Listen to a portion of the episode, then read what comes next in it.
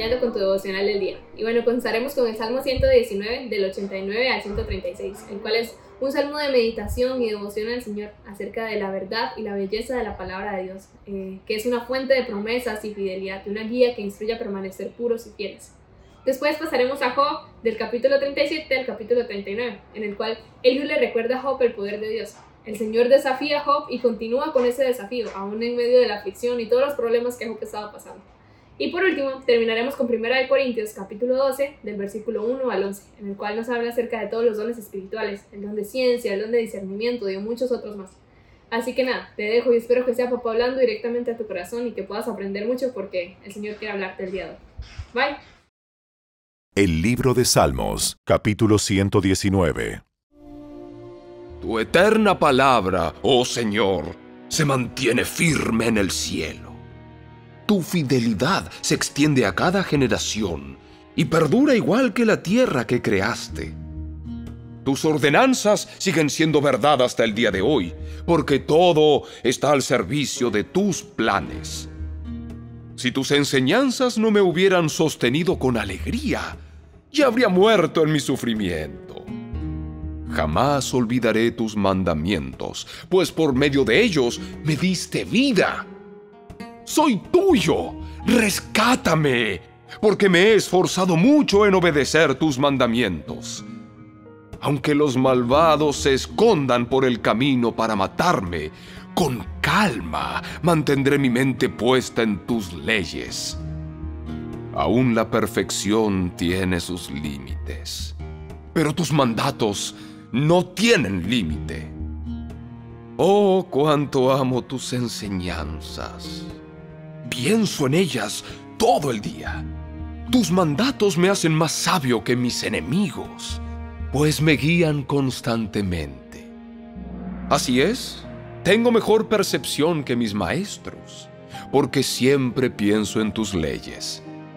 Hasta soy más sabio que los ancianos, porque he obedecido tus mandamientos. Me negué a andar por cualquier mal camino a fin de permanecer obediente a tu palabra. No me he apartado de tus ordenanzas, porque me has enseñado bien. Qué dulces son a mi paladar tus palabras, son más dulces que la miel. Tus mandamientos me dan entendimiento. Con razón detesto cada camino falso de la vida. Tu palabra es una lámpara que guía mis pies y una luz para mi camino. Lo prometí una vez y volveré a prometerlo. Obedeceré tus justas ordenanzas. He sufrido mucho, oh Señor. Restaura mi vida como lo prometiste. Señor, acepta mi ofrenda de alabanza y enséñame tus ordenanzas. Mi vida pende de un hilo constantemente, pero no dejaré de obedecer tus enseñanzas. Los malvados me han tendido sus trampas, pero no me apartaré de tus mandamientos. Tus leyes son mi tesoro, son el deleite de mi corazón. Estoy decidido a obedecer tus decretos hasta el final. Detesto a los que tienen divididas sus lealtades, pero amo tus enseñanzas. Tú eres mi refugio y mi escudo tu palabra es la fuente de mi esperanza. Lárguense de mi vida, ustedes, los de mente malvada, porque tengo la intención de obedecer los mandatos de mi Dios. Señor, sosténme como prometiste para que viva. No permitas que se aplaste mi esperanza. Sosténme y seré rescatado.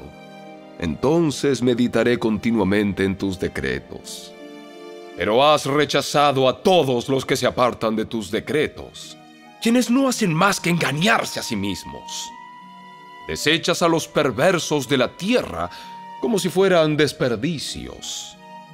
Con razón me encanta obedecer tus leyes. Me estremezco por mi temor a ti.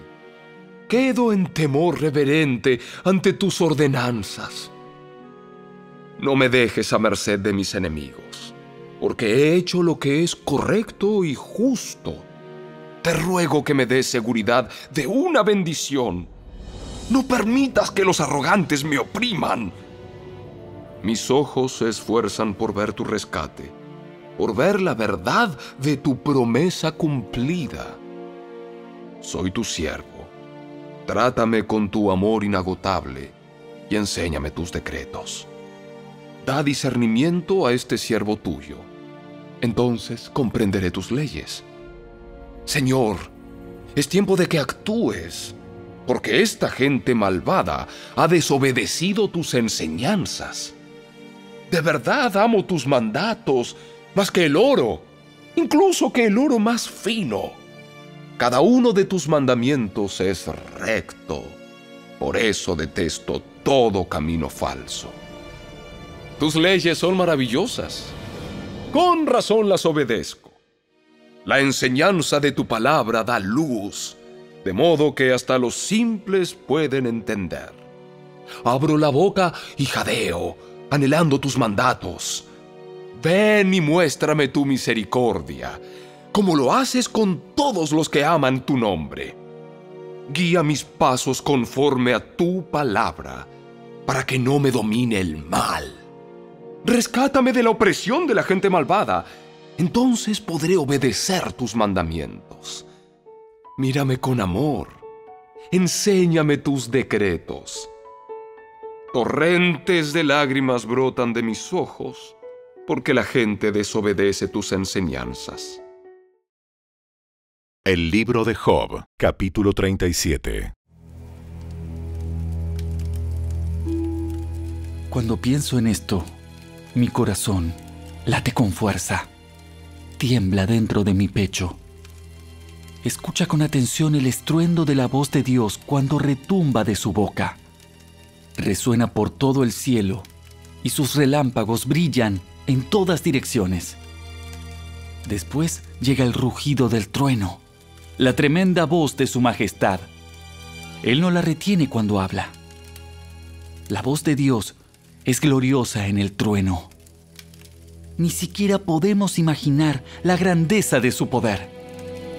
Él ordena que caiga la nieve en la tierra y le dice a la lluvia que sea torrencial. Hace que todos dejen de trabajar para que contemplen su poder. Los animales salvajes buscan refugio y se quedan dentro de sus guaridas. El viento tormentoso sale de su cámara y los vientos impetuosos traen el frío. El aliento de Dios envía el hielo y congela grandes extensiones de agua. Él carga las nubes de humedad y después salen relámpagos brillantes. Las nubes se agitan bajo su mando y hacen por toda la tierra lo que Él ordena. Él hace que estas cosas sucedan para castigar a las personas o para mostrarles su amor inagotable.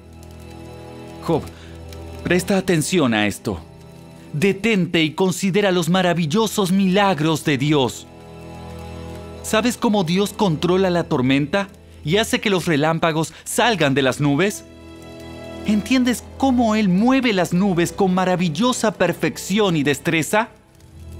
Cuando te sofocas de calor dentro de tus ropas y el viento del sur pierde su fuerza y todo se calma, Él hace que los cielos reflejen el calor como un espejo de bronce. ¿Puedes tú hacer eso? Entonces, enséñanos qué decirle a Dios. Somos demasiado ignorantes para presentar nuestros propios argumentos. ¿Se debe avisar a Dios que quiero hablar? ¿Puede una persona hablar cuando está confundida? No podemos mirar al sol porque brilla con fuerza en el cielo cuando el viento se lleva las nubes. También el esplendor dorado proviene del monte de Dios. Él está vestido de deslumbrante esplendor.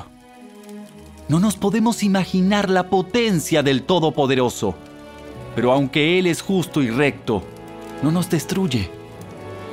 Por eso, en todas partes, la gente le teme. Todos los sabios le muestran reverencia. El libro de Job, capítulo 38. Entonces, el Señor respondió a Job desde el torbellino. ¿Quién es este que pone en duda mi sabiduría con palabras tan ignorantes? Prepárate, muestra tu hombría, porque tengo algunas preguntas para ti y tendrás que contestarlas. ¿Dónde estabas tú cuando puse los cimientos de la tierra? Dímelo, ya que sabes tanto. ¿Quién decidió sus dimensiones y extendió la cinta de medir? ¿Qué sostiene sus cimientos y quién puso su piedra principal? Mientras las estrellas de la mañana cantaban a coro y todos los ángeles gritaban de alegría. ¿Quién contuvo el mar dentro de sus límites cuando brotó del vientre y cuando lo vestí de nubes y lo envolví en densa oscuridad? Pues lo encerré detrás de portones con rejas y puse límite a sus orillas. Dije, de aquí no pasarás, aquí se detendrán tus orgullosas olas. ¿Alguna vez has ordenado que aparezca la mañana o has causado que el amanecer se levante por el oriente? Has hecho que la luz del día se extienda hasta los confines de la tierra para poner fin a la perversidad de la noche. A medida que la luz se aproxima, la tierra va tomando forma como el barro bajo un sello. Se viste de brillantes colores. La luz molesta a los malvados y detiene el brazo que se levanta para hacer violencia. ¿Has explorado las fuentes donde nacen los mares? ¿Has recorrido sus profundidades? ¿Sabes dónde se encuentran las puertas de la muerte? ¿Has visto las puertas de la absoluta penumbra? ¿Tienes idea de la magnitud de la Tierra? Dímelo, si es que lo sabes. ¿De dónde viene la luz y a dónde va la oscuridad? ¿Puedes llevar a cada una a su hogar? ¿Sabes cómo llegar allí? Pero claro que ya conoces todo esto, pues naciste antes de que todo fuera creado y tienes muchísima experiencia. ¿Has visitado los depósitos de la nieve o has visto dónde se guarda el granizo? Los he reservado como armas para el tiempo de angustia, para el día de la batalla y de la guerra. ¿Dónde está el camino hacia la fuente de luz? ¿Dónde está el hogar del viento del oriente? ¿Quién creó un canal para los torrentes de lluvia? ¿Quién trazó el sendero del relámpago? ¿Quién hace caer la lluvia en tierra árida, en el desierto donde nadie vive? ¿Quién envía la lluvia para saciar la tierra seca y hace que brote la hierba tierna? ¿Tiene padre la lluvia? ¿Quién da a luz el rocío? ¿Quién es la madre del hielo? ¿Quién da a luz la escarcha que viene del cielo? Pues el agua se convierte en hielo, duro como la roca, y la superficie del agua se congela. ¿Puedes tú guiar el movimiento de las estrellas y atar el grupo de las Pléyades o aflojar las cuerdas de Orión? ¿Puedes dirigir las constelaciones a través de las estaciones del año o guiar a la osa con sus cachorros a través del cielo? ¿Conoces las leyes del universo? ¿Puedes usarlas para regular la Tierra? ¿Puedes gritar a las nubes y hacer que llueva? ¿Puedes hacer que aparezca el relámpago y que caiga hacia donde lo dirijas? ¿Quién da la intuición al corazón y el instinto a la mente? ¿Quién es lo suficientemente sabio para contar las nubes? ¿Quién puede inclinar los cántaros de los cielos cuando la tierra reseca está árida y el suelo convertido en terrones? ¿Puedes acechar la presa para la leona y saciar el hambre de los cachorros cuando están tendidos en sus guaridas o se agazapan en los matorrales? ¿Quién da comida a los cuervos cuando sus crías claman a Dios y andan errantes con hambre?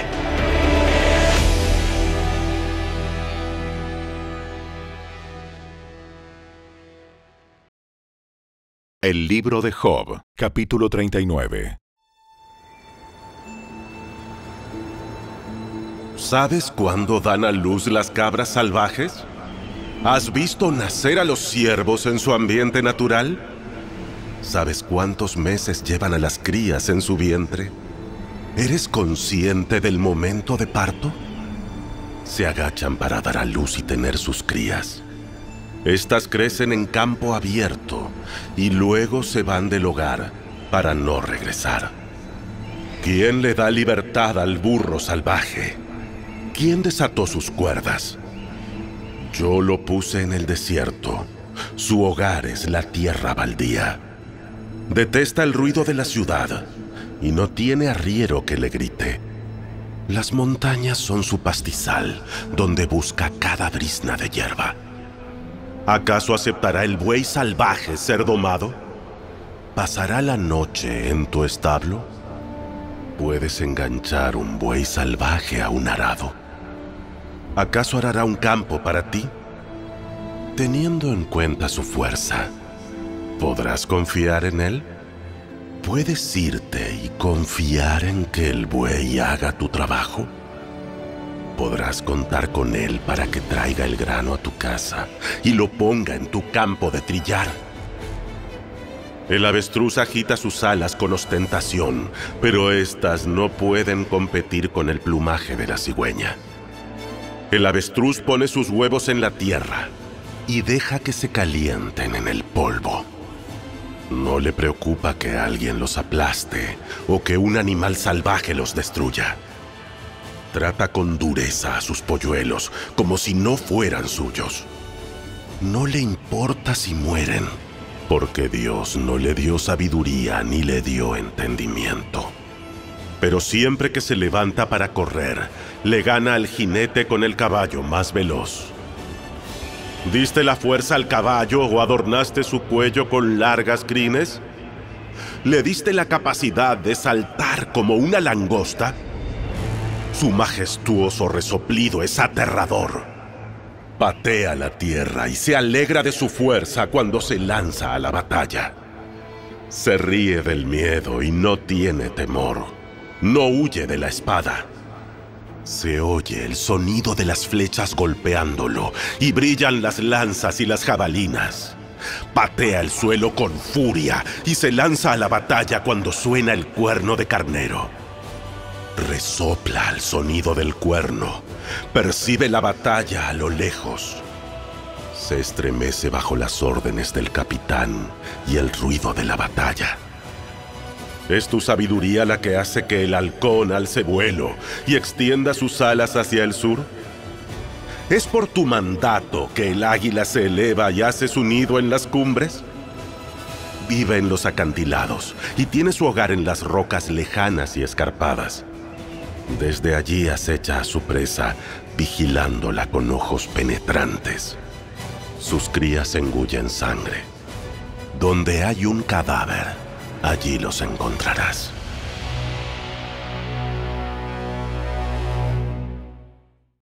La primera carta de Pablo a los Corintios, capítulo 12.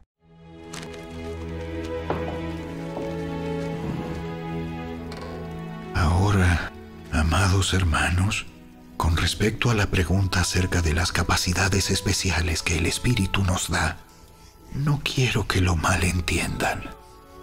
Ustedes saben que cuando todavía eran paganos, fueron llevados por mal camino y arrastrados a rendir culto a ídolos mudos. Por lo tanto, quiero que sepan que nadie que habla por el Espíritu de Dios maldice a Jesús. Y nadie puede decir que Jesús es el Señor excepto por el Espíritu Santo. Hay distintas clases de dones espirituales, pero el mismo Espíritu es la fuente de todos ellos. Hay distintas formas de servir, pero todos servimos al mismo Señor. Dios trabaja de maneras diferentes, pero es el mismo Dios quien hace la obra en todos nosotros. A cada uno de nosotros se nos da un don espiritual para que nos ayudemos mutuamente. A uno el Espíritu le da la capacidad de dar consejos sabios, A otro, el mismo Espíritu le da un mensaje de conocimiento especial. A otro, el mismo Espíritu le da gran fe. Y a alguien más, ese único Espíritu, le da el don de sanidad. A uno le da el poder para hacer milagros y a otro la capacidad de profetizar. A alguien más le da la capacidad de discernir si un mensaje es del Espíritu de Dios o de otro Espíritu. Todavía a otro se le da la capacidad de hablar en idiomas desconocidos, mientras que a otro se le da la capacidad de interpretar lo que se está diciendo. Es el mismo y único Espíritu quien distribuye todos esos dones. Solamente Él decide qué don cada uno debe tener.